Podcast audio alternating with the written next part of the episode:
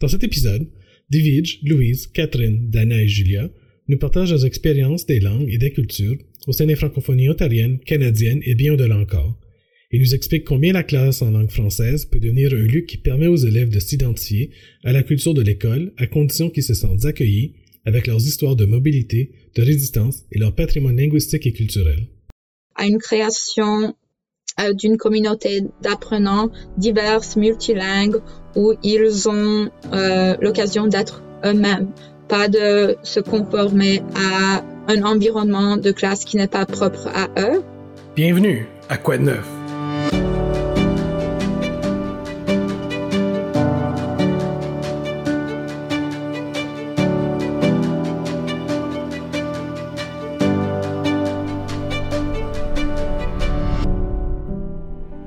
Bonjour euh, et bienvenue au Café Créfaux. Je suis contente de vous retrouver après euh, ces vacances agitées et à tous, à tous nos auditeurs, euh, quelle que soit la zone du monde où ils nous écoutent, je leur souhaite une belle année et surtout une bonne santé 2021 et puis plein de plein d'écoutes intéressantes. Et j'espère de la fidélité à notre podcast, à notre balado comme on dit par ici. Donc merci d'être là encore avec nous aujourd'hui et bienvenue pour une nouvelle saison. Alors pour clore la saison numéro 1, nous vous avions promis une surprise. En fait, pendant 11 semaines, j'ai rencontré des chercheurs en sociologie, en histoire, en sociolinguistique, en didactique des langues et des cultures, et chacun d'entre eux m'a donné sa perspective à la voix personnelle et académique sur des questions d'éducation, de francophonie et de diversité. Donc ces rendez-vous, ces entretiens, ils ont permis d'alimenter euh, de nombreuses discussions que j'ai pu avoir, notamment avec mes étudiants gradués, donc de master et euh, de et plus de l'Institut d'études pédagogiques de l'Ontario et au sein du CREFO, euh, tous, je dois le préciser ici, ayant été formés pour devenir professeur de français ou en français pour le primaire, le secondaire ou encore euh, pour enseigner à des adultes. Et la plupart, en fait, enseignent déjà en Ontario.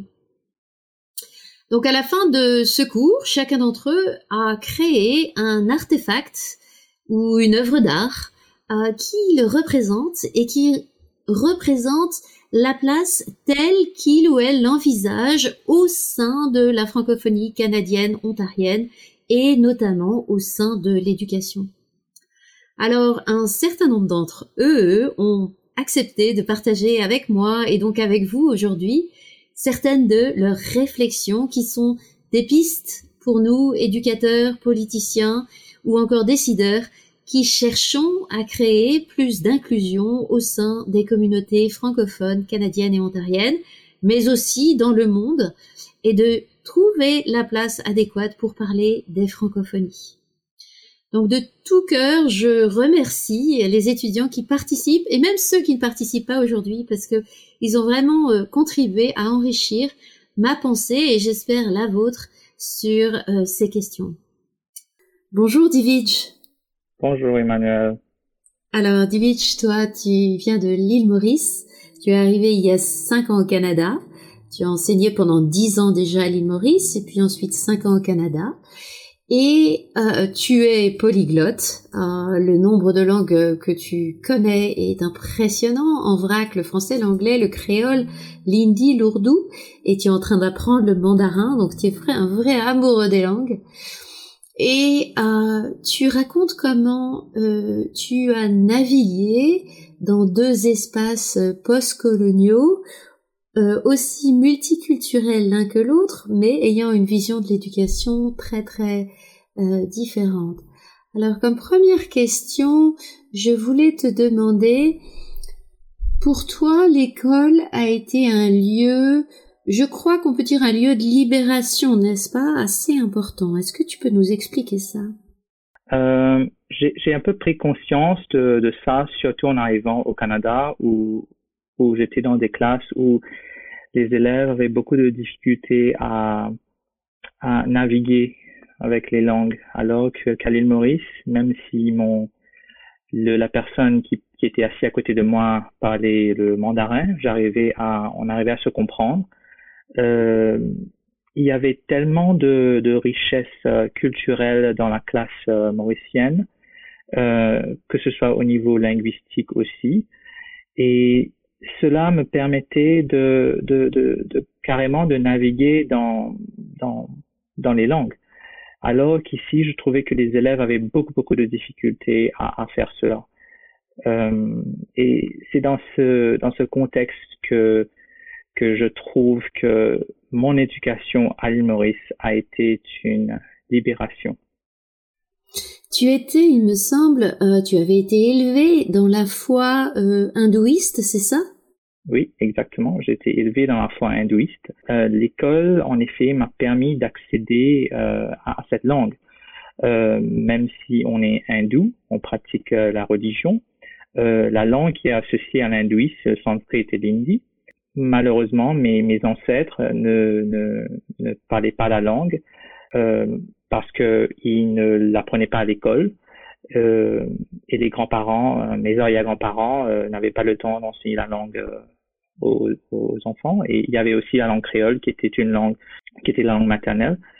Donc, je me retrouvais souvent à vouloir apprendre, apprendre cette langue parce que quand j'allais au, temple euh, et j'écoutais le prêtre parler, je, je, je, voulais surtout pouvoir accéder à, la richesse de ma culture. Et c'est à travers l'école que j'ai pu euh, accéder à la langue euh, de mes ancêtres.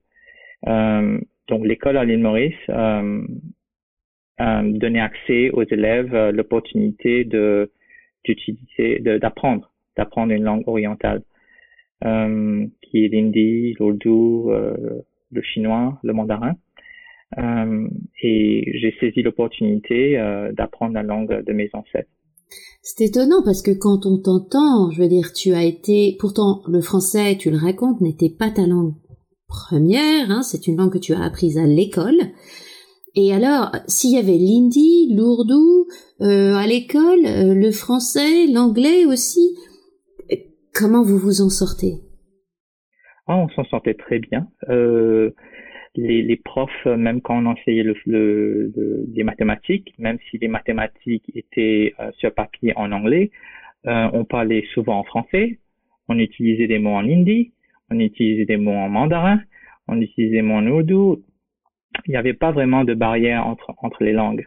Et c'est ça, je pense, qui permettait aux élèves de réussir dans toutes les langues et d'être plus ou moins euh, confortables dans l'usage de ces langues. Oui, alors tu racontes que dans les travaux que tu avais à faire, toi, en tant qu'enfant, euh, tu devais par exemple décrire euh, une cérémonie hindoue alors que ton petit copain lui devait euh, décrire peut-être une cérémonie bouddhiste et etc et puis et puis qu'ensemble l'ensemble faisait finalement euh, créer la communauté la communauté.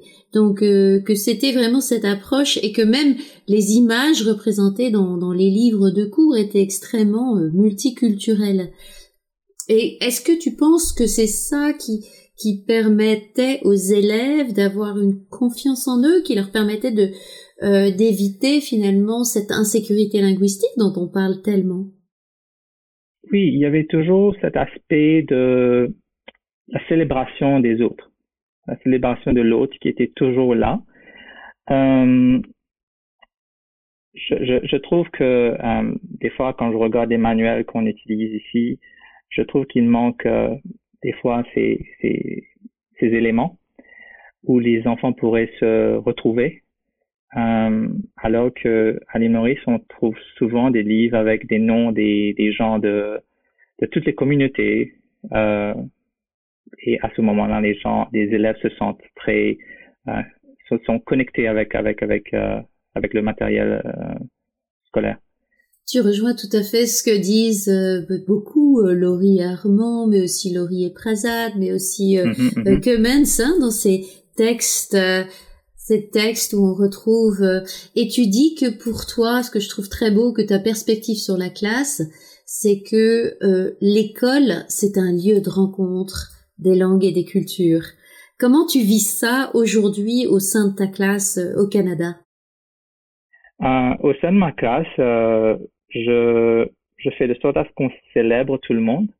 euh, je, je, donne l'opportunité à mes élèves de, de s'exprimer dans la langue, euh, la langue de leurs parents.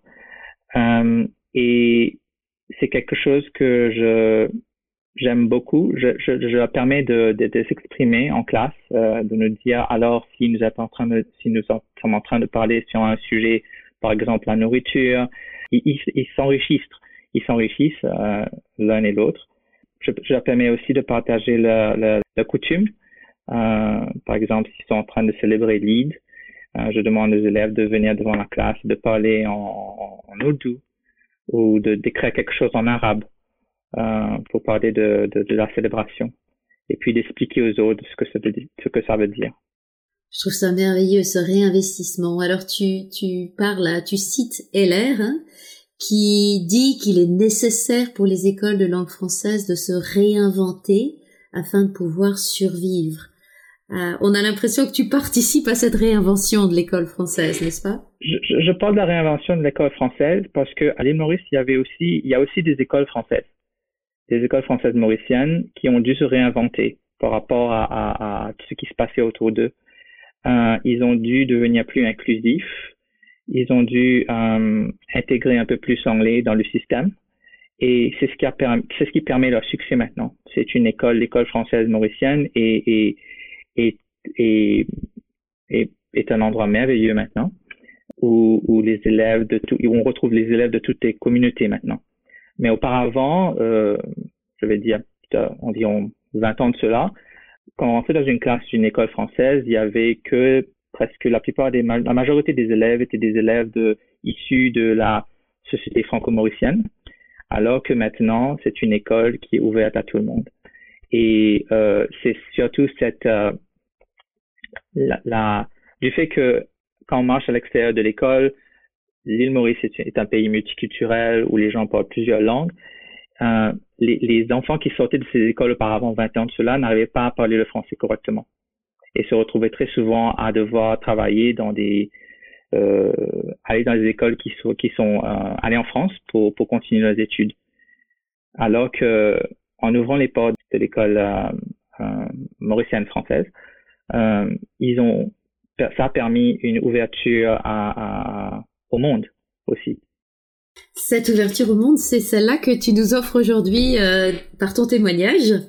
Et euh, on entend, je pense que les auditeurs sont, en sont très reconnaissants. En tout cas, moi, je le suis. Merci beaucoup, Dilich. Bonjour, Louise.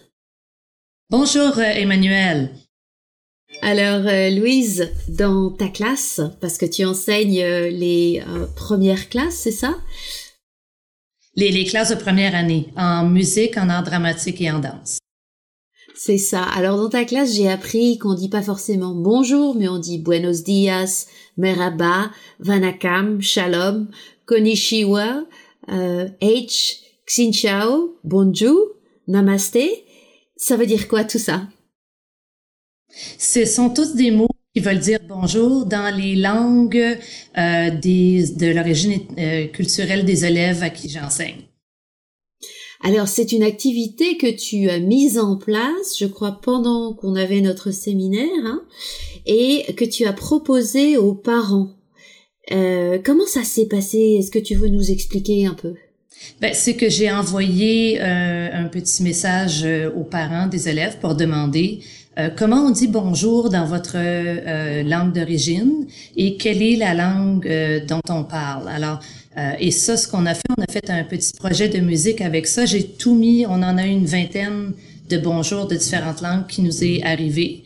Et j'ai fait un projet de musique avec ça parce que je montre aux élèves de première année comment faire des rythmes. Ça a donné un projet où est-ce que les élèves pouvaient reconnaître leur bonjour de leur culture et euh, faire de la musique en même temps c'est extraordinaire parce que tu crées finalement une nouvelle communauté de parole à travers du, vocabulaire qui vient des différentes régions, à la fois francophones, mais au-delà de la francophonie, puisque tu ramènes aussi ces langues des élèves. Tu dis aussi, tu t'arrêtes pas là parce que tu travailles aussi beaucoup sur la littératie, en particulier à travers les livres et les livres d'images, déjà dès cet âge-là.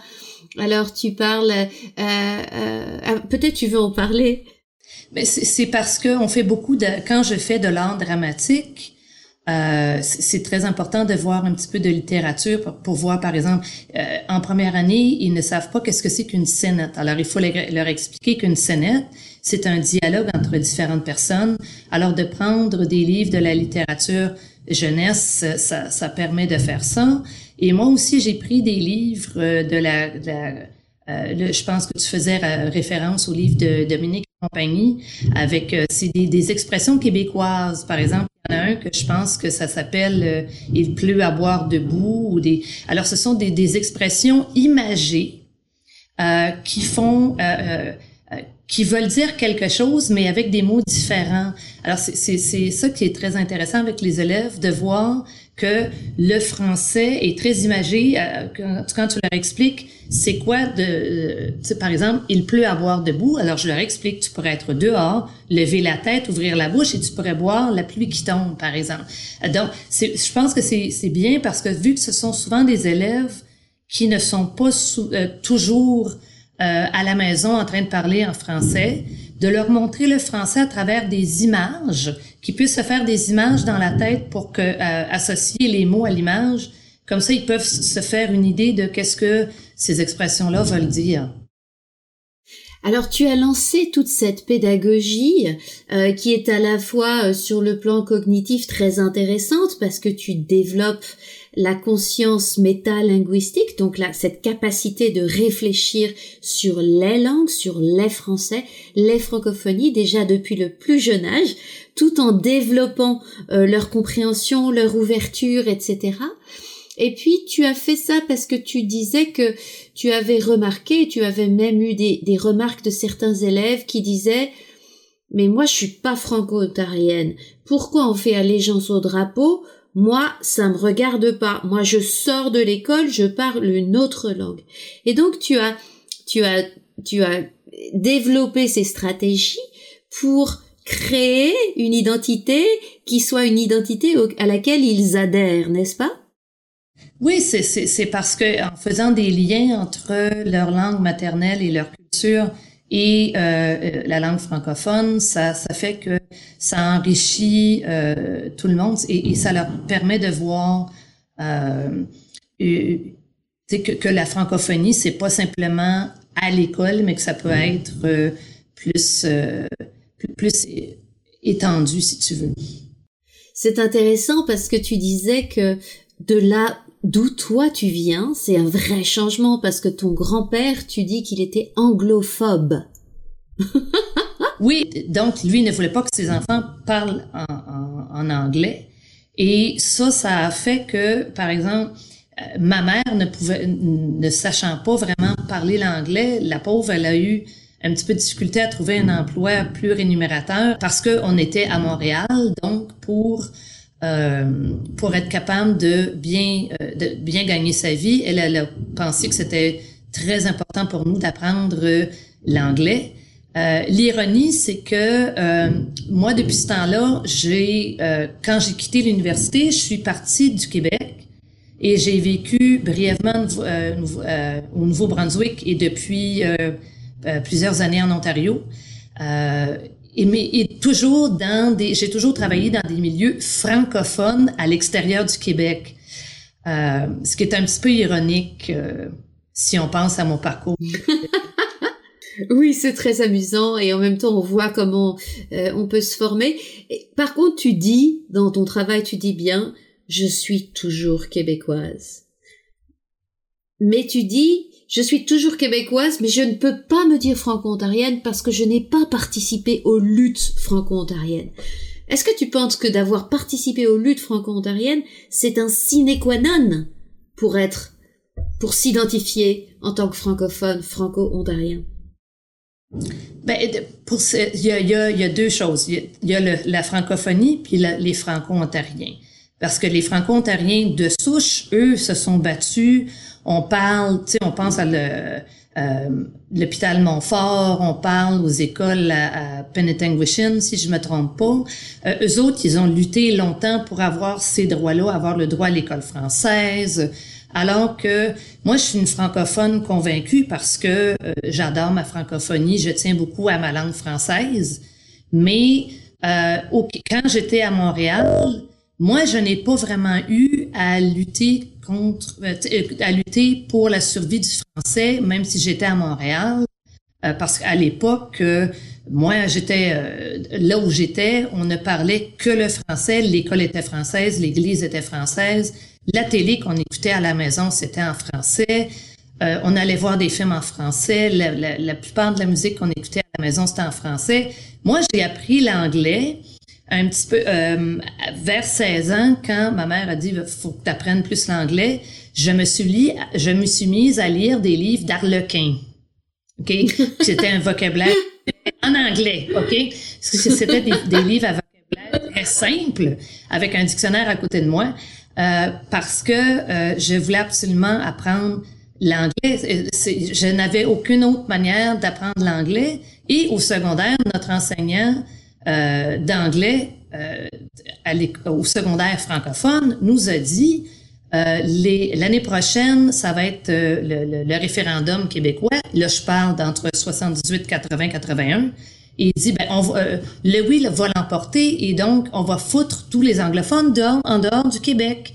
Alors, il n'y avait pas, même à l'école française, chez mon enseignant d'anglais, il n'y avait même pas une conscience de vous devez apprendre l'anglais. Alors, c'est de ma mère et de mon propre chef que moi j'ai appris l'anglais, mais je ne, je me, je n'ai jamais senti que mon français était menacé à cause de ça, jusqu'au moment où je suis arrivée en Ontario et là j'ai vu ah ben là, euh, je peux travailler en français, mais de vivre en français, c'est plus difficile.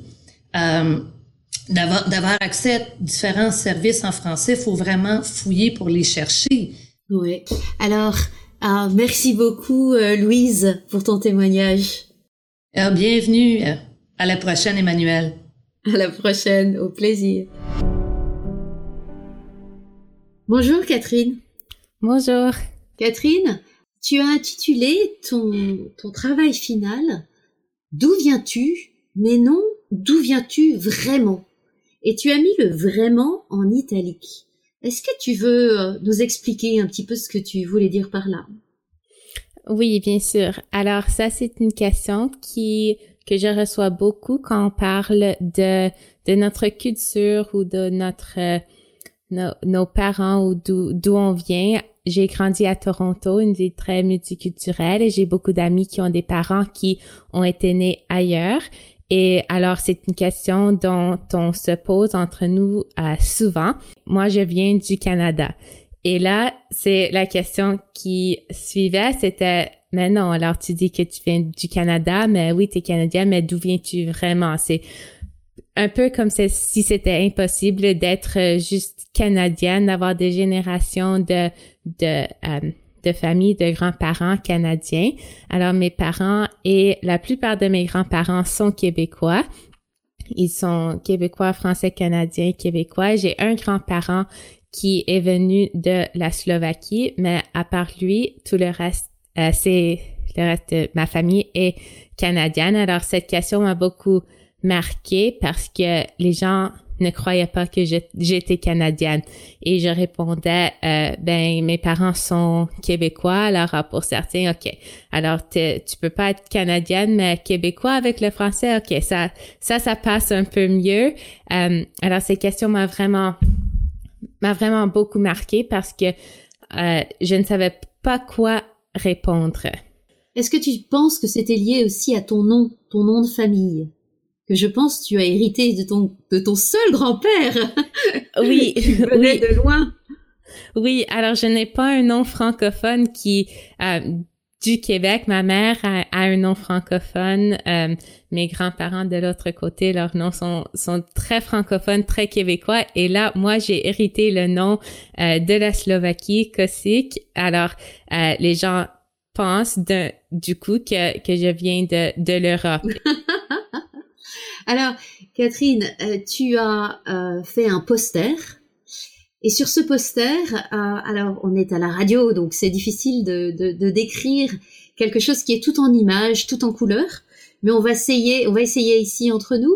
Et en particulier, on peut essayer de faire le lien entre les images que tu as collées sur ce poster et peut-être euh, les auteurs qui sont venus parler dans ce podcast et peut-être ceux qui t'ont le plus inspiré euh, et amené à poser ces images sur ce poster. Est-ce que tu veux nous dire quelques mots là-dessus? Oui, bien sûr. Alors, le projet était inspiré euh, le collage, j'ai choisi de faire un collage et vraiment un collage traditionnel. Je suis allée chercher dans des magazines et j'ai découpé et j'ai collé les images sur un papier. Ça, c'était inspiré des travaux de Gail Prasad sur le collage plurilingue pour exprimer le plurilinguisme. Et euh, j'étais aussi inspirée par euh, les travaux de je pense que c'était Carole Fleuret qui avait utilisé les couleurs dans la création des, des, des portraits linguistiques des élèves dans ses recherches. Alors, je me suis, j'ai un peu mélangé les deux pour créer un collage et j'ai incorporé certaines couleurs pour représenter des différents aspects de mon identité linguistique. Alors, on voit le vert essentiellement dans la nature, un arbre, deux arbres, trois arbres, une forêt. Est-ce qu'il y a un rapport aussi avec l'Ontario? Un peu, oui. En fait, des arbres, pour moi, ça représentait le Québec et euh, les arbres, la forêt. J'ai passé beaucoup de temps à mon chalet au Québec, au Laurentide. Alors, et ça, c'est un lieu plutôt francophone pour moi. C'était un lieu de refuge, de calme et, de paix dans ma vie en tant qu'enfant et toujours en tant qu'adulte. Et mais c'est aussi un, un, espace entièrement francophone euh, parce que c'est un tout petit village au nord du Québec euh, et j'entends pas du tout euh, l'anglais quand quand je le visite. D'accord. oui, on retrouve ça. Alors on voit aussi pas mal d'eau dans ton poster. Um, oui, l'eau, c'est l'eau est entourée de la couleur grise. Alors, j'ai choisi l'eau parce que l'eau est fluide, ça change tout comme mon identité et mon rapport euh, à mon identité. Et le gris, ça représente un peu aussi l'insécurité linguistique que j'ai ressentie. Alors, je suis née à Toronto à des parents québécois, comme je l'ai dit, mais j'ai suivi le programme d'immersion française. Euh, à cause du contact que j'ai eu avec les anglophones. J'ai eu, j'étais en tant que francophone dans le programme d'immersion. Euh, j'ai trouvé que mon français a un peu changé. J'ai, j'ai, euh, mettons, j'ai perdu mon accent québécois que j'avais quand j'étais tout petite et, et mon vocabulaire a un peu changé à force de, de, de, parler plus en anglais et moins en français, même à l'école, dans le programme d'immersion. Alors, ça m'a mis en situation vraiment d'insécurité linguistique quand j'allais à Montréal et au Québec visiter ma famille et rencontrer les amis de ma de mes parents euh, parce que je sentais que mon français était très anglicisé, euh, même si les langues changent et évoluent en tout temps, c'est un peu une une réflexion que j'ai eue euh, en faisant ce travail, je me suis rendu compte que mon identité, mon mon rapport personnel à mon mon identité, comment je me perçois, c'est c'est fluide et ça change et et je dois un peu me me donner la la permission de de changer mon identité.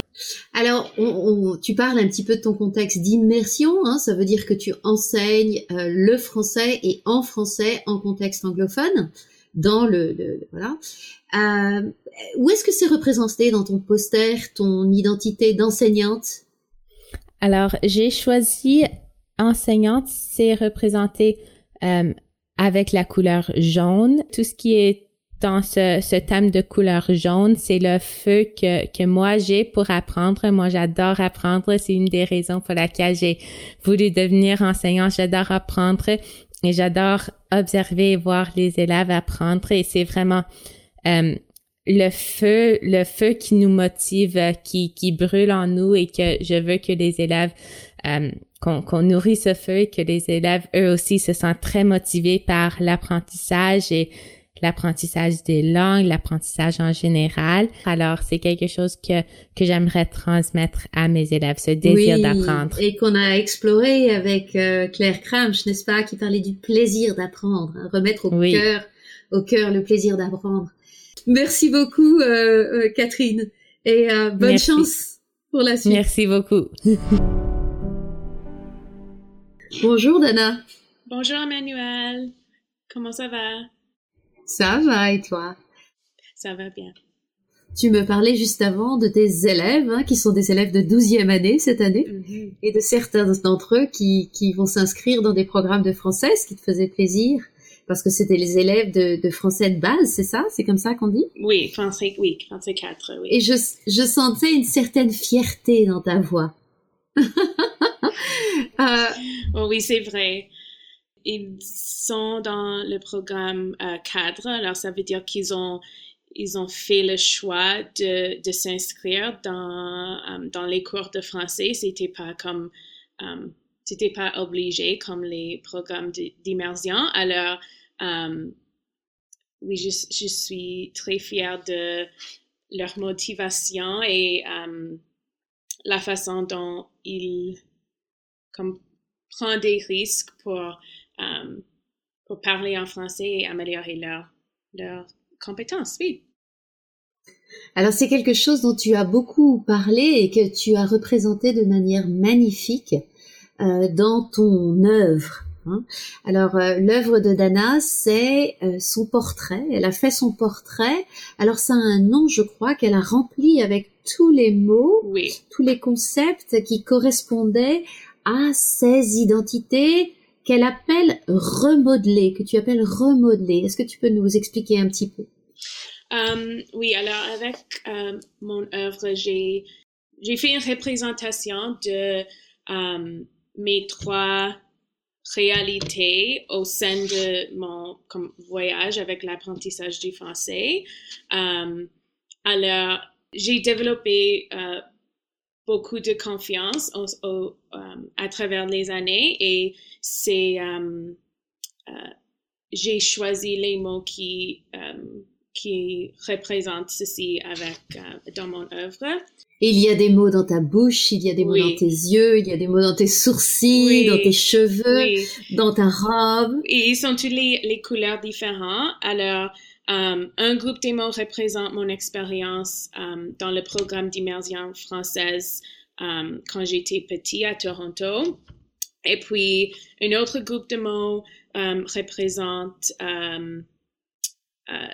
mon expérience à l'Université du Toronto euh, avec le programme du français là. Et puis, la dernière groupe des mots représente euh, moi maintenant comme une enseignante dans le programme d'immersion française. Et euh, c'est intéressant parce que les mots sont très différents au début et, et pendant l'université j'étais beaucoup moins confiante avec mes compétences euh, avec la, langue française. Alors, euh, il y avait beaucoup d'insécurité linguistique. j'étais effrayée de faire des risques. et c'était à travers mes cours dans ce programme de maîtrise et puis mes expériences comme enseignante que j'ai réalisé que on ne doit pas être effrayé d'utiliser euh, les ressources qui sont, qui sont là pour apprendre une langue. C'est pas comme on doit juste apprendre le français, la grammaire d'une façon traditionnelle. C'est comme il y a plusieurs façons de faire ça et avec ceci on peut on, peut éviter comme les inégalités du programme et tout ça. C'est ça. Alors tu parles beaucoup, tu, as un paragraphe que tu as intitulé Inclusion et tu as mis un point d'interrogation. Hein. Comment créer l'inclusion qui est la grande question de tous les profs et tu commences en disant je crois que la plupart des enseignants veulent créer un espace où tous les élèves peuvent réussir. C'est très intéressant ce que tu dis et tu fais trois suggestions qui à mon avis étaient euh, presque prophétiques, on va dire. Alors, est-ce est que est-ce que tu t'en souviens? Et puis, euh, peut-être tu peux nous dire comment tu les mets en place dans ta classe aujourd'hui. Oui, absolument. Euh, alors, la première chose que, que je pense est très important et que vous êtes en train de faire avec ton Language Friendly Schools et tout ça, c'est d'accueillir le, le, plurilinguisme dans les salles de classe.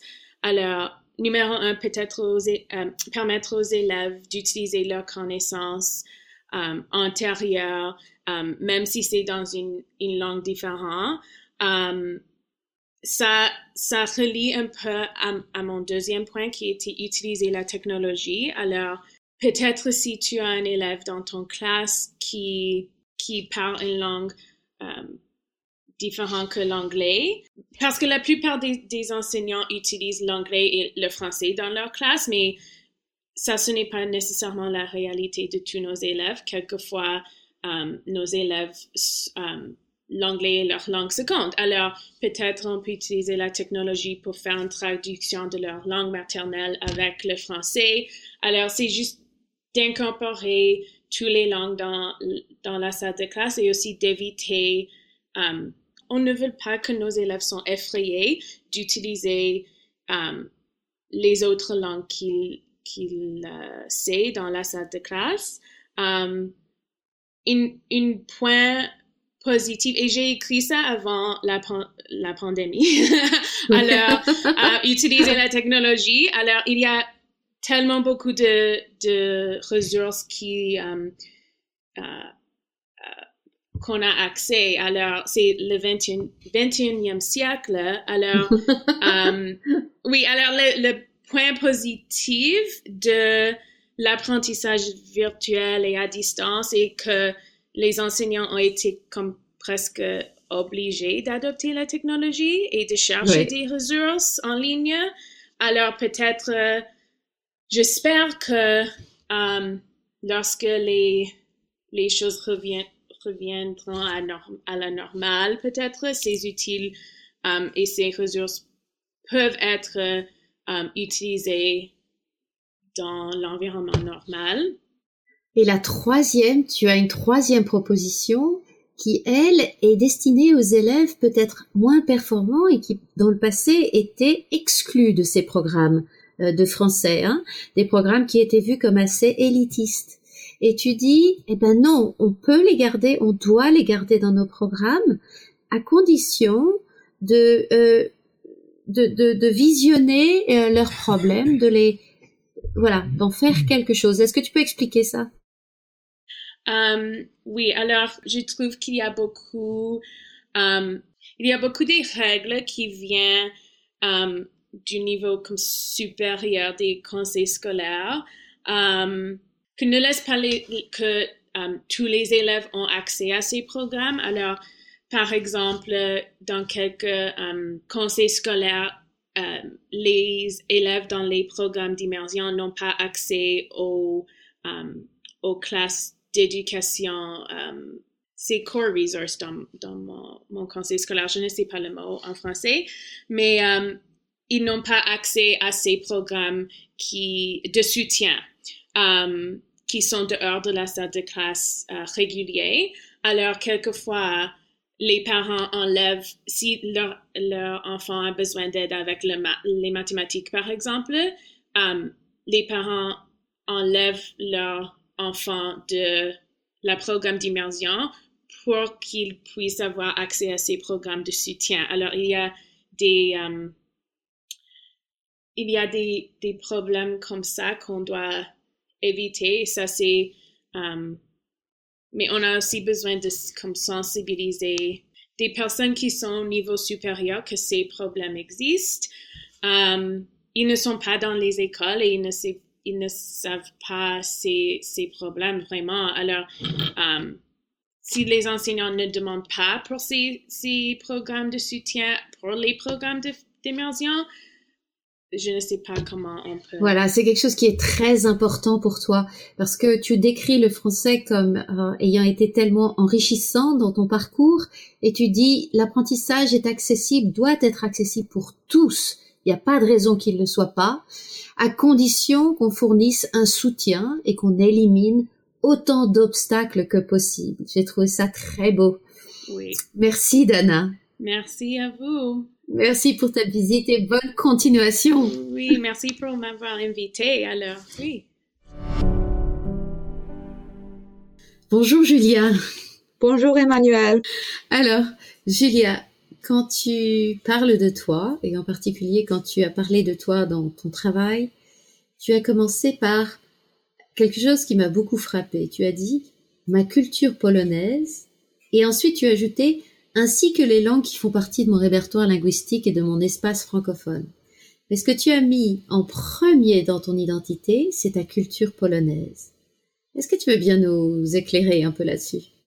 Oui, donc euh, je suis enfant issu de l'immigration, donc mes parents sont des immigrants polonais ainsi que mes grands-parents maternels. Moi, je suis née au Canada, mais la culture polonaise ainsi que la langue font partie de ma vie quotidienne. Euh, à la maison, on se parle polonais. J'ai euh, fait partie d'un groupe de scoutisme polonais aussi. Euh, chaque samedi, de l'âge de 5 à 17 ans, euh, chaque semaine, oui, chaque samedi, j'étais à une école polonaise où on apprenait la langue. Je fréquente une paroisse polonaise catholique, donc le polonais fait une grande partie de ma vie et de mon répertoire linguistique.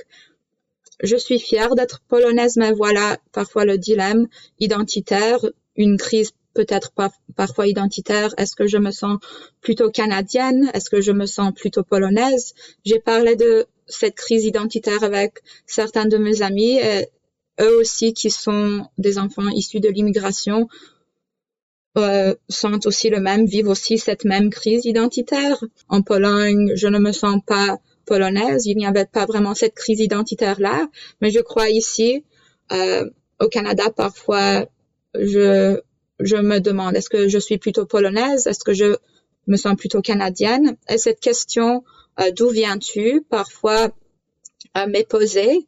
Je me souviens quand j'ai travaillé à l'Assemblée législative en tant qu'agent d'interprétation, j'ai mené des visites guidées. Il y avait des touristes euh, de plusieurs différents partis et puis parfois ils me demandaient parce que les visites se faisait en anglais et en français. Parfois, ils me demandaient Ah, ok, d'où viens-tu? Moi, je leur répondais Ah, je suis canadienne. Ok, mais vraiment, d'où viens-tu?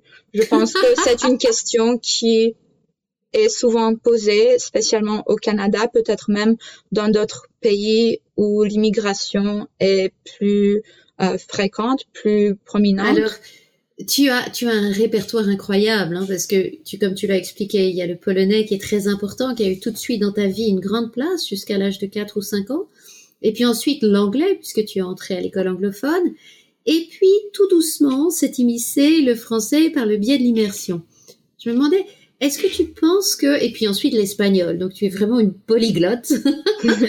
et je me demandais, euh, est-ce que le français auquel tu t'es attaché, hein, tu, parles de ton espace francophone, est-ce que le français a joué un rôle positif dans l'élaboration d'une identité que tu appelles canadienne?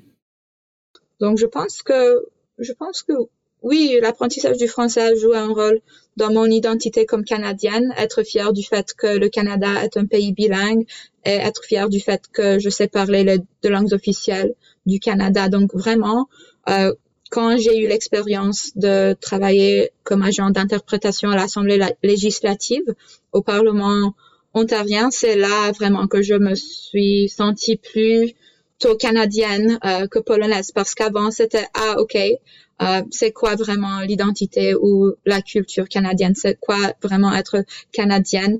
Mais là, quand j'étais à l'université, oui, 2015, j'ai commencé à travailler à l'Assemblée législative. C'est là vraiment que je me suis sentie plus fière de mon identité canadienne à cause du fait que j'ai pu partager cette identité avec les, visiteurs qui ont assisté à mes visites guidées. Très intéressant ce rôle de médiation dans lequel tu es entré. Alors quand tu parles de, tu, tu, tu parles beaucoup d'espace et quand tu parles de ton espace actuel francophone, tu le définis comme euh, dans ton rôle d'enseignante, de collègue et d'étudiante. Donc on voit que ton espace, tes espaces francophones, tu les euh, lis très fort à ta profession, à tes études, à cet espace d'éducation. Et pourtant, dans ton travail, tu regardes en rétrospective comment tu as été éduqué toi-même et tu as quelques critiques ou peut-être quelques remarques qui pourraient être constructives. Tu dis que tu, par exemple, tu as, tu as appris le français particulièrement avec les méthodes communicatives. Hein, tu présentais, tu mettais en scène des fables de La Fontaine ou des, des, des pièces de théâtre, etc. Et tu dis, ben voilà, je pense que l'approche actionnelle m'a manqué. Est-ce que tu peux en parler? Oui, bien sûr. Donc, j'ai premièrement appris sur l'approche actionnelle à la faculté d'éducation. Il y a, oui, deux ans environ. C'est vraiment une approche qui encourage les élèves à être des acteurs sociaux, euh, à avoir le pouvoir de, de s'exprimer dans des contextes authentiques, par exemple le style S'ils partent en voyage au Québec, ils font du ski à Mont-Tremblant, comment est-ce qu'ils font pour louer de l'équipement de ski, par exemple? Euh, vraiment, il y a cette emphase sur euh, des contextes authentiques pour aider les élèves à s'exprimer aisément dans des contextes francophones, dans des milieux francophones. Et pour faire ça, il faut se mettre en insécurité linguistique aussi il faut vraiment prendre des risques. C'est une chose que j'ai apprise avec euh, l'apprentissage de l'espagnol parce que c'est la langue que euh, je parle malheureusement le moins dans mon quotidien. Donc, c'est en faisant des erreurs qu'on apprend, en, prenant des risques qu'on apprend. Je pense que l'approche actionnelle est vraiment euh, importante en ce qui concerne l'apprentissage d'une langue parce qu'il incite, parce que cette approche, elle incite les élèves à prendre des risques. Oui. Et tu, le deuxième aspect sur lequel tu insistes, c'est le fait que euh, les espaces linguistiques dans lesquels tu as grandi étaient des espaces clos. C'est-à-dire que euh, à l'église, on parlait polonais. À l'école, dans les cours de français d'immersion, on ne parlait que français. À côté, on ne parlait que l'anglais. Euh, dans la famille, et, tu dis, euh, je, je, ne pense pas euh, que c'était la meilleure manière. Euh, parce que quelque part, on devait laisser son identité à la porte de la classe. Alors, comment toi, en tant qu'enseignante, tu gères ça aujourd'hui? Par exemple, maintenant, j'enseigne en cinquième année à distance. Ça se fait, oui, différemment euh, que normalement, que, euh, que d'habitude, mais je, je crée des occasions en, en, classe virtuelle euh, où les élèves ont l'occasion de partager leurs expériences linguistiques, même si c'est ah euh, pour Noël. Comment dit-on joyeux Noël dans une langue autre que l'anglais? Comment dit-on bonne année dans une langue autre que que, que l'anglais? Euh, Quand je fais la présence parfois, euh, au lieu de me dire ah présent ou présente, ils me disent ah bonne année, euh, feliz año nuevo, szczęśliwego nowego roku. Donc euh, vraiment des occasions informelles comme telles permettent vraiment euh, à un partage d'identité, à une création euh, d'une communauté d'apprenants diverses, multilingues, où ils ont l'occasion d'être eux-mêmes, pas de se conformer à euh, une, un environnement de classe qui n'est pas propre à eux. Je pense que l'inclusion des, des langues des élèves en salle de classe les aide vraiment à se sentir à l'aise euh, parmi leurs camarades de classe aussi. Euh, Créer un espace sûr qui leur permette de prendre des risques et d'oser euh, intervenir dans la langue à apprendre. Je trouve que c'est très beau. Oui, tout à fait. Merci Julia. De rien. Merci. Par l'éclairage de certains aspects marquants de leur vie, qui s'étendent souvent sur des mondes très différents, et grâce à leur immersion dans chacun de ces mondes, Divige, Louise, Catherine, Dana et Julia, pour qui le français tient une place centrale, se sont forgés une identité liée à ces expériences au sein de ces communautés. Ils ont montré combien les langues ne sont pas seulement liées au domaine éducatif et politique, mais d'abord à leur sentiment d'appartenance à chacun de ces mondes. Nous vous attendons donc pour la prochaine saison de Balado. Merci encore et au plaisir.